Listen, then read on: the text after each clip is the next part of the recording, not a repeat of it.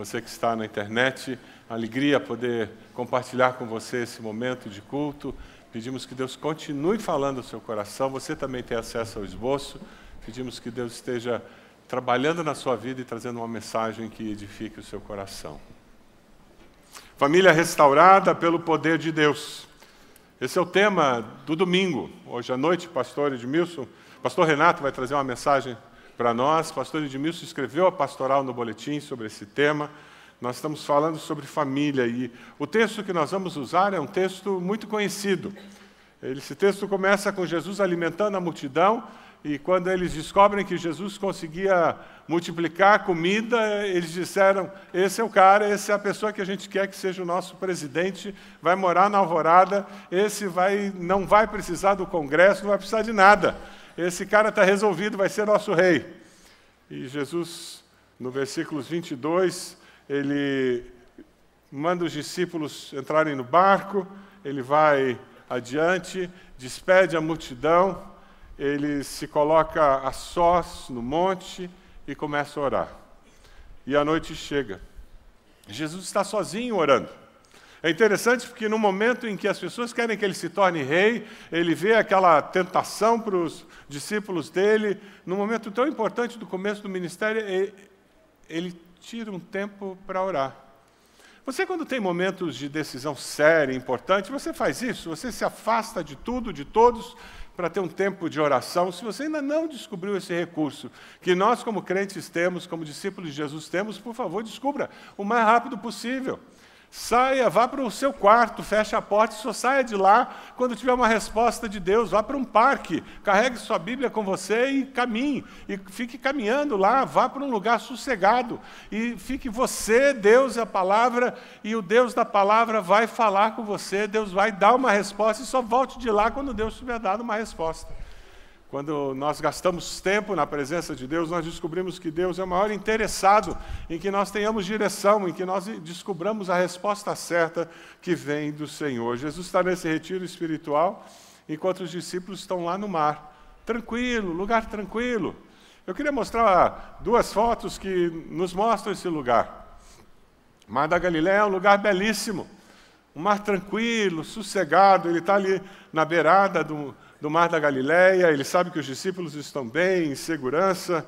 A, a grande dificuldade é que o Mar da Galileia, assim como é um lugar tranquilo, muito rapidamente ele pode se transformar num mar revolto, cheio de ondas e perigoso, e o barco pode afundar. E foi o que aconteceu com eles. Lá no meio do caminho, o barco começa a correr um risco. Quando você está nessa vida, você sempre corre o risco de morte, de não ter o controle da situação. Você já percebeu isso? Na, no seu negócio, parece que está tudo bem, calmaria, e de repente vem o inesperado, de repente é um telefonema, de repente é alguém que entra pela porta, de repente é uma notícia, você encontra alguém e muda tudo. Aquele momento de calmaria vira uma tormenta. Parece que a palavra de uma pessoa joga tudo por água abaixo. Já teve essa experiência? A vida é assim, a vida é desse jeito. E quando nós falamos sobre a necessidade de buscarmos restaurar nossas famílias, é porque muitas vezes o medo toma conta da nossa existência, o medo toma conta da nossa vida e o medo toma conta da família. A palavra de Jesus para nós é uma palavra de tenha coragem, não desanime. Versículos 24, 25 do texto que nós estamos estudando hoje diz: Mas o barco já estava a considerável distância da terra, o barco com os discípulos, fustigado pelas ondas, porque o vento soprava contra ele. Alta madrugada, Jesus dirigiu-se a eles, andando sobre o mar. Alta madrugada, em algumas, alguns evangelhos, está a quarta vigília da noite, em algumas traduções, aproximadamente três horas da madrugada. Ou seja, Jesus colocou os discípulos ali Três horas da madrugada, certamente alguns já estavam dormindo, alguns acordaram, o mar mudou e começou aquele agito no barco, e alguns preocupados com o que podia acontecer, como é que a gente vai resolver isso, e nessa confusão eles percebem que tem alguém andando por cima do mar. Quando os problemas chegam na nossa vida, nós precisamos descobrir que Jesus não está alheio. Você foi surpreendido pelo problema, não Deus. Deus sabe todas as coisas, nós temos esse conceito claramente descrito nas Escrituras. Você foi surpreendido por um problema, você foi surpreendido por uma enfermidade, você foi surpreendido por uma circunstância diversa, mas Deus sabe todas as coisas. Ele não foi surpreendido e nunca será surpreendido por nada. O salmista, no Salmo 89, 9, diz: Tu dominas o revolto mar, quando se agigantam as suas ondas, tu as acalmas. É com essa segurança que o discípulo de Jesus vive. O Salmo 93, 4 nos fala sobre isso também. Vamos ler juntos? Mais poderoso do que o estrondo das águas impetuosas, mais poderoso do que as ondas do mar. Como Senhor da criação, Jesus caminha sobre as águas e o vento e o mar lhe obedecem. Ele está caminhando sobre as águas, porque foi ele o Criador, ele estava lá na criação. Você lê em Gênesis, a Trindade está ali. E quando você encontra Jesus naquela situação, você descobre que ele prometeu que ele estaria conosco todos os dias. As situações mudam, as situações podem ser favoráveis ou adversas, mas Ele sempre estará conosco. A sua família está passando por provações, Jesus está cuidando da sua família. Amém? Você está passando por provações, Jesus está cuidando de você. Ele não está alienado, Ele está ali cuidando de você. Alguém disse com muita propriedade que não procure a presença de Deus no sofrimento, procure a presença de Deus no coração de quem sofre, porque é ali que Ele está, trazendo conforto, alento e manifestando a sua misericórdia. Se a família passa por provações, ela precisa buscar esse Jesus que se manifesta no meio das provações.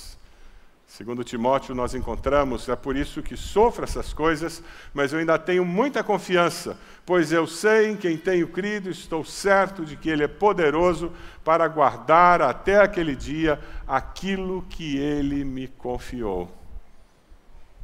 Ele está guardando, cuidando de mim.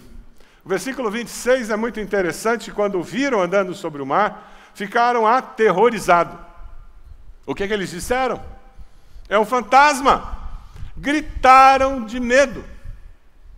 Jesus vem na direção deles porque eles estão passando risco de vida. Eles vão morrer afogados. A solução para o problema deles está vindo. E eles olham para aquela solução enviada por Deus e eles, com medo, dizem é um fantasma. Eles não identificam a solução. O que era para ser solução de Deus, assusta os discípulos. Assim acontece conosco também. Quando a resposta de Deus não é igual à expectativa que nós temos. Quando Deus não responde dentro da caixinha das nossas expectativas. E não se iluda, Deus não cabe dentro da sua caixinha mental. Ele é infinitamente maior do que a sua caixinha mental. Ele é infinitamente maior do que tudo que você consegue imaginar como possível resposta para as suas necessidades.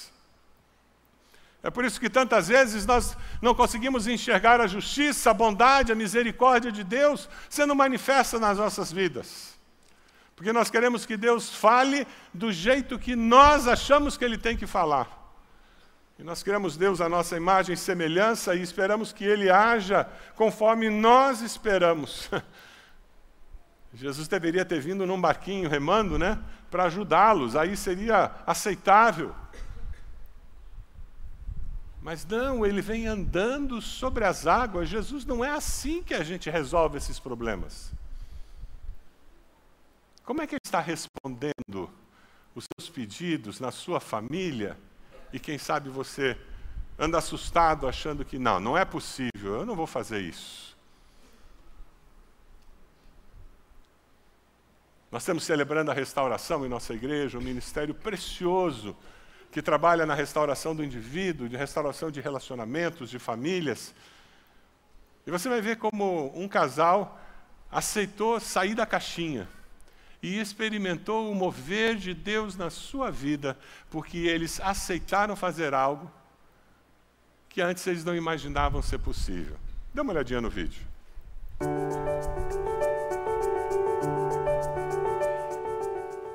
CR numa, numa palestra de perdas e ganhos com o pastor Falcão, apesar de já ter ouvido falar na, na igreja, mas eu não sabia o que era. E quando eu cheguei aqui, eu perguntei para a Célia é, exatamente o que era e ela me explicou. Mas o que ficou marcado para mim foi quando ela falou de cura de, de, traumas e feridas. Então, quando ela falou isso, isso chamou minha atenção.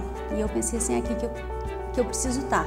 E aí eu comecei a vir nos encontros, né, nos grupos de apoio, começou um processo de cura e eu não, não percebi isso de imediato. É, eu vou perceber isso no final do ano, fazia seis meses que eu estava fazendo, no final do ano, como eu estava muito mais leve, muito mais tranquila. Eu percebia que eu também precisava passar por esse processo, precisava entender o que, que eu tinha trazido também do meu passado, não só para o casamento, mas ainda na minha vida adulta, que precisava ser é, é, corrigido e trabalhado por Deus. Né? Até que num determinado momento, sem ela cobrar, eu falei, Kel, eu acho que eu quero fazer parte desse processo também. No começo parecia um pouquinho mais difícil, né? porque o homem não é de se abrir muito, mas é um grupo que, que, que trabalha com, com é, confidencialidade, né? com permitir que entre homens a gente abra o coração sem, sem máscara, sem receio. Né?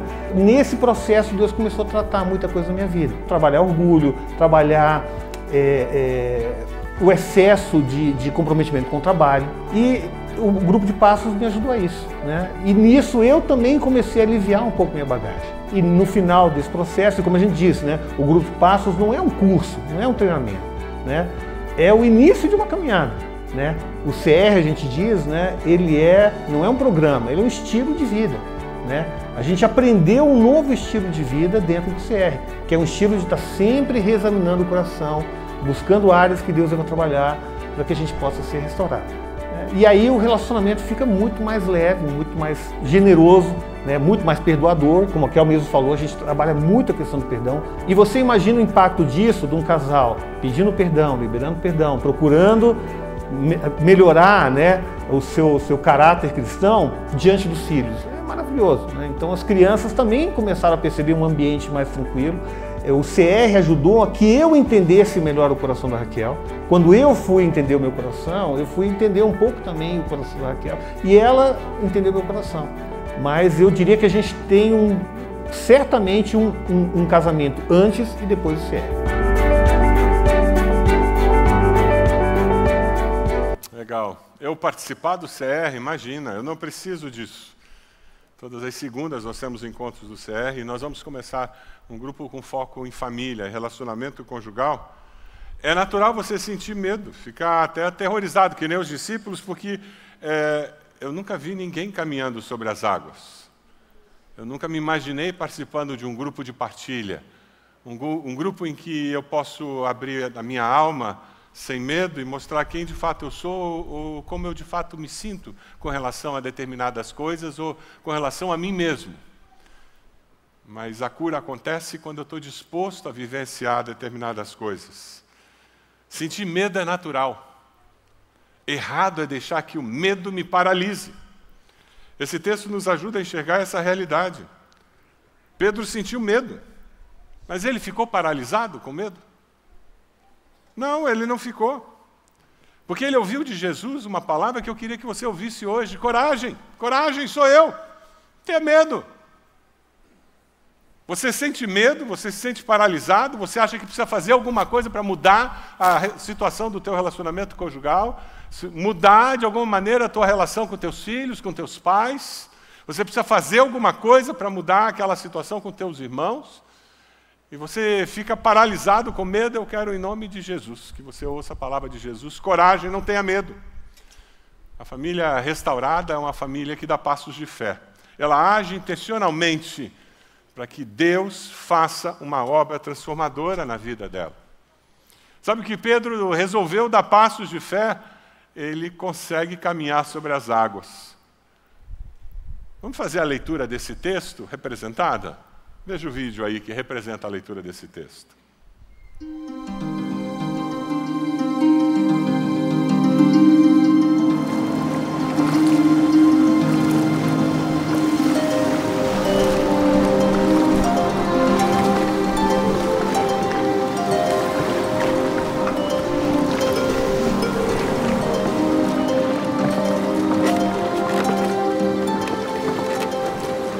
Tem de bom ânimo. Sou eu.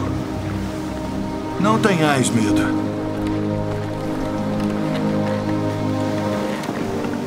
Senhor, se és tu, manda-me ir ter contigo por cima das águas. Vem.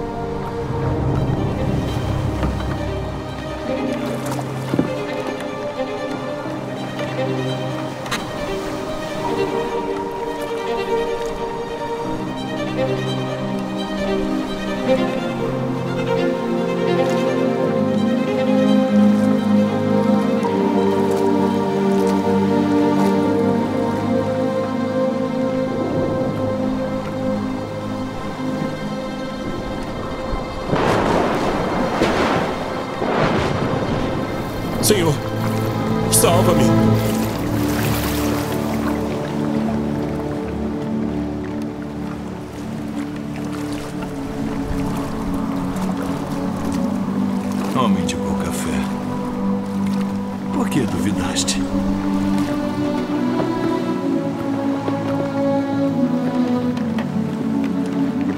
És verdadeiramente o Filho de Deus.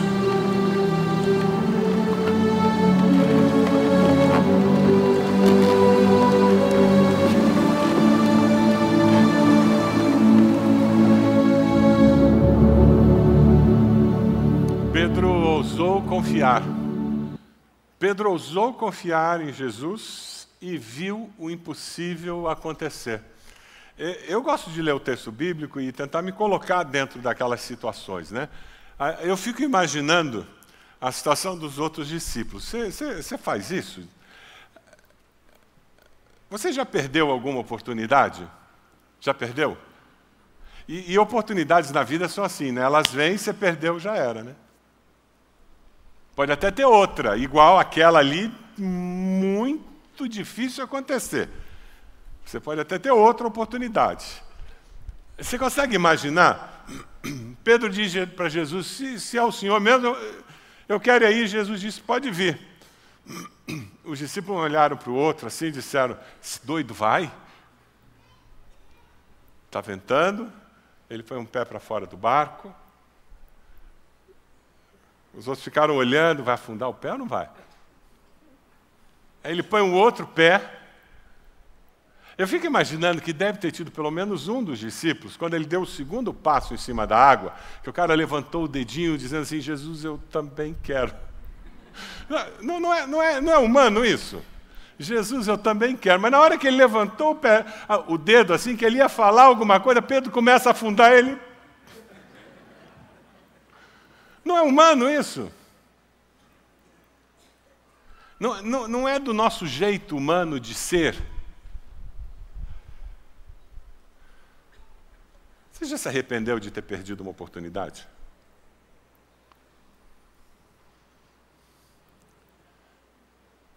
Só Pedro teve aquela experiência de caminhar sobre as águas. Porque só ele ousou dar um passo de fé. Qual é o passo de fé que você precisa dar na sua vida profissional, lá no trabalho, lá na escola? Qual o passo de fé que você precisa dar na sua família? Algo que você precisa fazer para dizer: chega, a partir de hoje vai mudar. Não dá para continuar desse jeito. Eu vou sair do barco, eu vou sair da zona de conforto. Passo de fé é isso. Eu vou correr o risco de afundar. Versículo 30 diz: Mas quando reparou no vento, ficou com medo, e começando a afundar, gritou: Senhor, salva-me. O duro é que quando a gente dá o passo de fé, a gente não deixa de ser humano, não é verdade? Já aconteceu com você? Você dá o passo de fé, confiando, é isso aí, é isso mesmo que Deus falou para mim. Passa um dia, dois dias, três dias, e de repente o coração começa a enfraquecer. Quem já teve essa experiência? É a história do Pedro. A hora que a gente tira os olhos de Jesus, a gente começa a ver as circunstâncias, as diversidades. Será que eu deveria? Será que eu não deveria? Na realidade, viver pela fé é viver por convicção. O justo pela fé viverá. O justo vive baseado nas suas convicções. Dar um passo de fé é ter uma testificação no teu coração, dada pelo Espírito Santo de Deus, que é esse o caminho que eu tenho que ir. Então, quando você começa a dar essa oscilada, você tem que voltar atrás no quadrinho número um, aquele dia, quando eu tomei essa decisão, por que, que eu tomei? Qual foi a resposta? Qual foi o texto que Deus me deu? Quais foram as circunstâncias? Muito importante para que você possa, de novo, olhar para Jesus. Foi o que Jesus fez com Pedro. Ele estendeu a mão. Mas por que, que ele estendeu a mão e pegou Pedro? O que, que Pedro disse antes? Senhor, salva-me. Ele reconheceu que ele estava afundando. Quando você der um passo de fé e você começar a vacilar, o que, que você tem que falar? Senhor, salva-me. Mais uma vez, vamos falar juntos? Senhor, salva-me. É nessa hora que você resgata aquela convicção, você retorna a olhar para Jesus. Por causa da nossa humanidade, a nossa aventura de fé, que é a vida cristã, muitas vezes parece uma montanha russa. É por causa da nossa humanidade. É por isso que nós precisamos de humildade para gritar: Senhor, salva-me. Agora, deixa eu falar algo que é muito importante. No meio dessa experiência, por causa da nossa humanidade, o inimigo das nossas almas, o acusador, ele vai começar a acusar você. Ah, crente vagabundo. Não, você nunca tomou nenhuma decisão. Que passo de fé. O acusador, o que ele faz é nos acusar. Ele acusa para jogar você no chão, sempre. Nós temos que aprender a identificar quando é o acusador e quando é o Espírito Santo de Deus nos convencendo de pecado. O acusador, ele nos acusa para nos jogar no chão. Ele não apresenta solução. Ele não apresenta saída.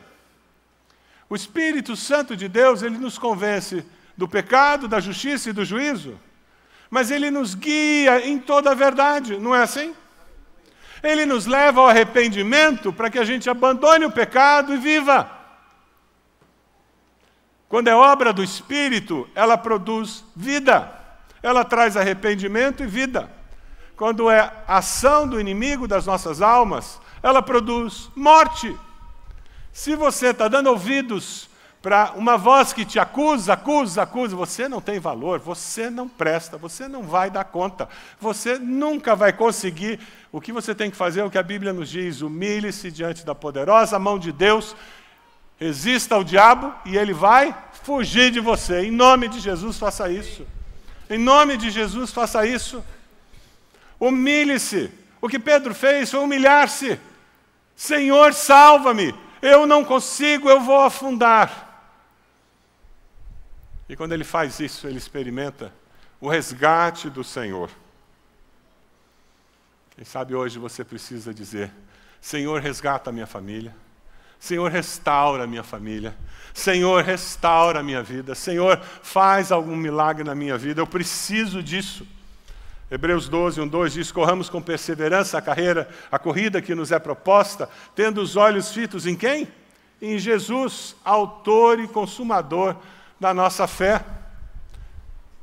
Um comentarista, quando preparava esse sermão, ele fez uma afirmação que eu guardei comigo. Os problemas podem estar acima das nossas cabeças, mas não chegam nem a cobrir os pés de Jesus, o Senhor. Amém? A sua família será restaurada quando você fixar os olhos em Jesus e der passos de fé e começar a experimentar os milagres do Senhor na sua vida pessoal, na vida da sua família. Você vai começar a experimentar perdão, restauração, porque família é lugar de perdão. Nós vimos aquele testemunho daquele casal precioso. E como eles se permitiram ser restaurados num processo que não acontece da noite para o dia, é um processo de vida. Porque a vida é um processo de cura permanente. Eu me converto numa decisão. E a santificação, o crescimento cristão é um processo de vida. É por isso que nós temos o Celebrando a Restauração em nossa igreja para nos ajudar a experimentar esse processo, nos tornando pessoas mais saudáveis, pessoas que seguem ao Senhor e experimentam a vida abundante com o Senhor de uma forma ainda mais significativa. Família é o lugar onde a gente experimenta isso. Infelizmente, em muitas famílias, o que se experimenta é morte. Eu li uma, uma história que eu achei muito interessante. Diz que uma cobra estava passando por dentro de uma marcenaria.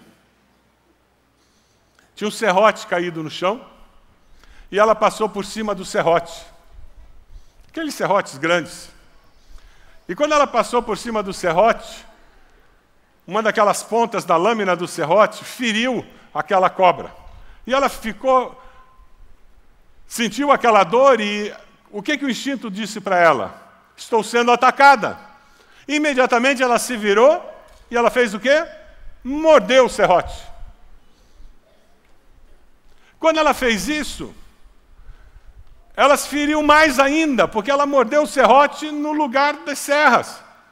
E quando ela sentiu que ela foi mais ferida ainda, ela disse: Eu estou sendo atacada de novo. O que, que uma cobra faz quando está se sentindo atacada? Ela se enrolou ao redor do serrote e disse: Vou espremer esse bicho que está me atacando para matá-lo. Olha a foto. Adivinha quem morreu? Foi o serrote? Isso é uma parábola da vida, meus irmãos. Isso é uma parábola da vida. Muitos de nós vivemos em família desse jeito, nos sentindo atacados pelos outros o tempo todo e atacando de novo. E atacando de novo. E na realidade, quem está morrendo somos nós. Nós nos sentimos magoados e magoamos a nós mesmos criamos situações ainda mais de mais ferimento do que existia. É por isso que nós precisamos de restauração. Muitas vezes nós estamos ferindo a nós mesmos porque nós estamos provocando aqueles ferimentos e não temos consciência que nós somos a causa da dor. Quando nós falamos de você participar do Celebrando a Restauração, nós falamos de você crescer como pessoa, você crescer como discípulo. Todas as segundas-feiras, um grupo se reúne aqui na igreja, temos grupos de partilha, temos depois um período em que você pode fazer parte de um grupo fechado para estudar com um pouco mais de profundidade alguns princípios. Momento de crescimento e de bênção na sua vida. Como você reage quando as pessoas desapontam você? Você faz que nem a cobra? Porque ele me desapontou, eu, eu ataco? Como você reage quando a sua família não é tão boa como você esperava? Você reage como a cobra, atacando a sua família? Seus pais não são tão bons quanto você gostaria que eles fossem? Então você é rebelde, você ataca os seus pais? Seus filhos não são tão bons quanto você esperava que eles fossem? Aí você faz que nem a cobra, você ataca.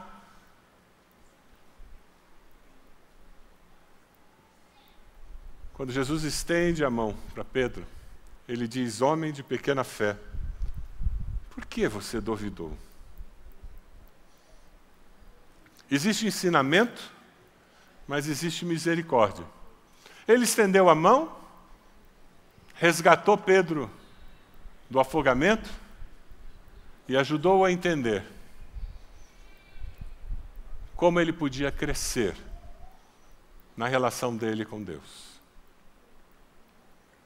O agir de Deus nunca está vinculado ao tamanho da nossa fé. Não foi o tamanho da fé de Pedro que fez com que ele se salvasse do afogamento. Foi a misericórdia de Deus. E é sempre assim. É sempre assim conosco. As misericórdias do Senhor é que nos salvam. Elas se renovam a cada manhã. E é por isso que Deus sempre cuidará da sua família. Sempre cuidará de você. Porque seu amor é infinito, é eterno, imutável. O nosso Deus é assim. Você se sente amado desse jeito? Alguns de nós temos muita dificuldade de nos deixarmos amar por um Deus que é eterno, imutável e que nos ama com amor incondicional. Deus nos ama Deus ama você apesar de você. Deus me ama porque Ele é Deus. Não porque o Roberto é pastor. De forma nenhuma. Deus não ama você porque você vem à igreja. Porque Deus ama também aquela pessoa que nunca colocou o pé na igreja. E Jesus morreu por ela também. Deus nos ama e Ele deseja que nós nos sintamos amados por Ele e aceitos por Ele. Aquela experiência, percebendo aquela manifestação sobrenatural do poder de Deus, fez com que os discípulos se ajoelhassem e dissessem: Verdadeiramente tu és o Filho de Deus. Quando você dá passos de fé na sua família, quando você começa a ter experiências com o poder de Deus restaurando sua vida, restaurando relacionamentos em casa, restaurando a sua família, pessoas ao redor de vocês dirão: verdadeiramente o Deus de vocês é o Deus verdadeiro. E esse é o projeto de Deus, o desejo do coração de Deus. É que a sua vida promova a glória de Deus dessa forma.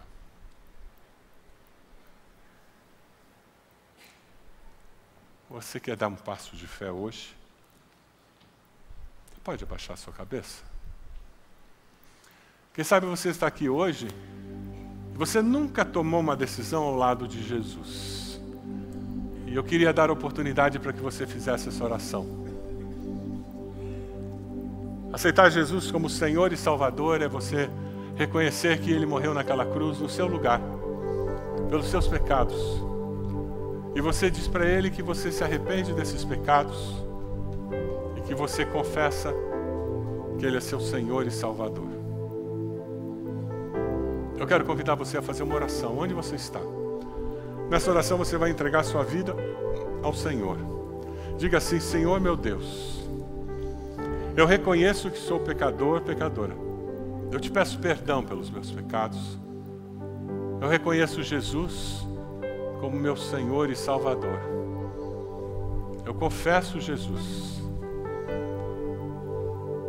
como aquele que morreu no meu lugar e ressuscitou para me dar certeza da vida eterna. Eu entrego minha vida ao Senhor. Eu quero que o teu poder transforme a minha vida e a minha família. Você fez essa oração? Enquanto todos estão orando, onde você está? Levante a sua mão dizendo, pastor, eu fiz essa oração. Você fez essa oração aceitando Jesus? Graças a Deus, aquele casal, já vi. Pode abaixar. Mais alguém? Levante sua mão. Aqui, essa senhora, já vi. Pode abaixar. Mais alguém? Levante sua mão. Onde você está? Aqui, já vi. Pode abaixar. Ali, já vi. Graças a Deus. Mais alguém desse lado? Graças a Deus. Pode abaixar. Mais alguém ali naquele lado? Lado direito? Alguém? Aqui no centro, mais alguém ali atrás, já vi. Deus abençoe. Mais alguém? Aqui do lado esquerdo, mais alguém? Levante sua mão. Onde você está? Mais alguém? Pastor, eu quero esse Jesus na minha vida. Quem sabe a sua decisão hoje tem a ver com a sua família, um passo de fé, uma mudança. Eu vou convidar todos para que nós nos coloquemos de pé. Nós vamos começar a cantar. Eu queria convidar você que tomou essa decisão ao lado de Jesus. Eu queria pedir que você, por gentileza, saísse do seu lugar e viesse aqui à frente. Nós gostaríamos de dar um novo testamento para você, de orar com você, abençoar a sua vida nesse momento tão especial, dessa decisão tão especial que você tomou. Você pode fazer isso? Saia do seu lugar, venha até aqui e nós vamos orar com você nesse momento. Isso, muito obrigado. Muito obrigado. Pode vir. Saia do seu lugar. Isso, graças a Deus. Pode chegar. Isso. Isso, graças a Deus. Graças a Deus. Saia do seu lugar, venha até aqui. Nós vamos orar por você. Olha lá, graças a Deus. Aquela senhora, pode vir, graças a Deus. Graças a Deus. Graças a Deus. Pode vir, por favor. Isso, graças a Deus. Pode vir. Chega aqui. Vamos cantar enquanto as pessoas estão chegando.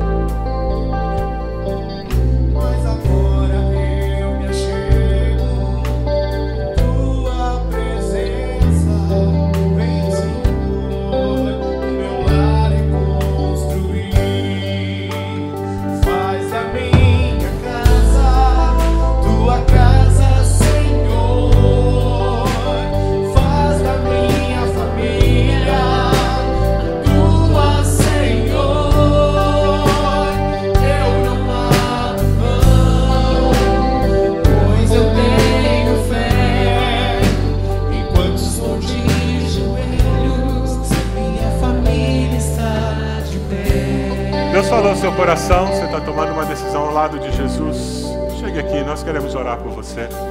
Queremos abençoar a sua vida. Mais uma pessoa aqui, graças a Deus. Mais uma pessoa. Deus falou no seu coração, estamos esperando por você. Mais alguém? Mais alguém? Graças a Deus. Agora eu queria fazer um apelo para você. Você que entende hoje que precisa dar um passo de fé com relação à sua vida pessoal, sua vida familiar. Você precisa ter uma experiência com o poder de Deus, o mover de Deus lá no seu lar. Deus precisa fazer algo novo ali na sua família. Talvez você precise que Deus faça algo novo com seus pais. Você, filho, vai sair de onde você está e vem aqui à frente orar pelos seus pais. Talvez Deus precise fazer algo novo com seus filhos. E você vai, vem até aqui para orar pelos seus filhos.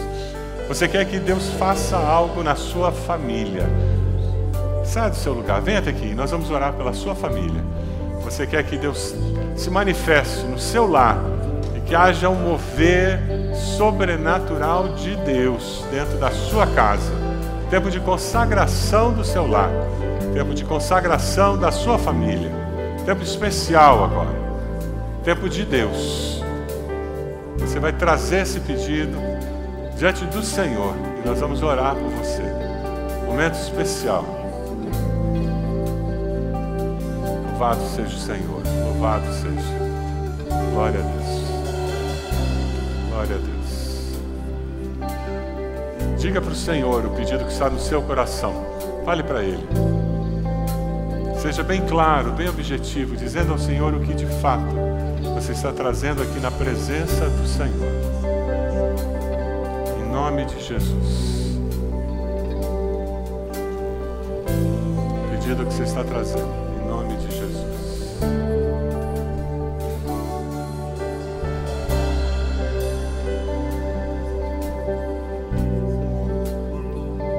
Deus amado, nós estamos reunidos como teus filhos e trazemos esses pedidos no teu altar, clamando que pelas tuas misericórdias o Senhor esteja agindo na vida de cada um desses irmãos e irmãs que estão aqui à frente.